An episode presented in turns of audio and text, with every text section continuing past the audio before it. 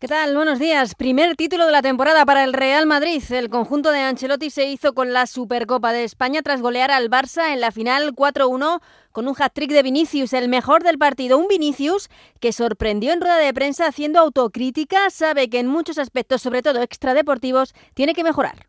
No soy solo yo, claro que yo no soy un santo.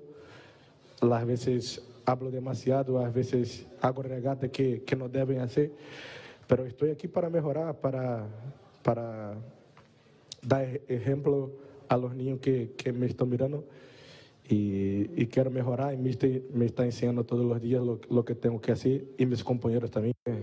Y sobre Vinicius hablaba el presidente del Real Madrid, Florentino Pérez, al terminar el partido. Bueno, Vinicius brilla casi siempre. Meter tres goles no es normal, ¿no? Pero hoy se los ha merecido y está muy feliz.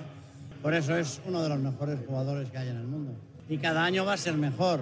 Por cierto, Florentino Pérez, que no quiso pronunciarse sobre el posible fichaje de Mbappé, no es el momento, dijo. Muy superior el conjunto de Ancelotti, que comenzó arrollando con dos goles en los primeros diez minutos de encuentro ante un Barcelona que nunca dio la sensación de poder ganar el partido. Xavi Hernández sabe que vienen tiempos complicados.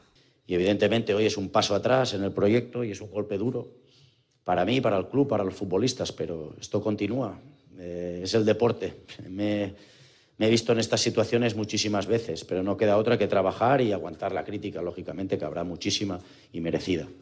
El Real Madrid supercampeón de España, ambos equipos, Barça y Real Madrid, volverán a jugar el jueves sus partidos de Copa, el Barça ante Unionistas y el Real Madrid el derby ante el Atlético de Madrid. Además de este encuentro se jugaban dos más de la jornada 20 de la Liga en Primera División, empate a cero entre el colista el Almería y el líder el Girona y 1-4 la victoria del Valencia en Cádiz, un Cádiz que sigue en descenso junto con el Granada y el Almería. En balonmano, primera victoria de España en el Europeo ante Rumanía, mañana nueva cita ante Austria y en waterpolo selección jugará mañana la final del europeo masculino ante Croacia tras imponerse hoy a Italia.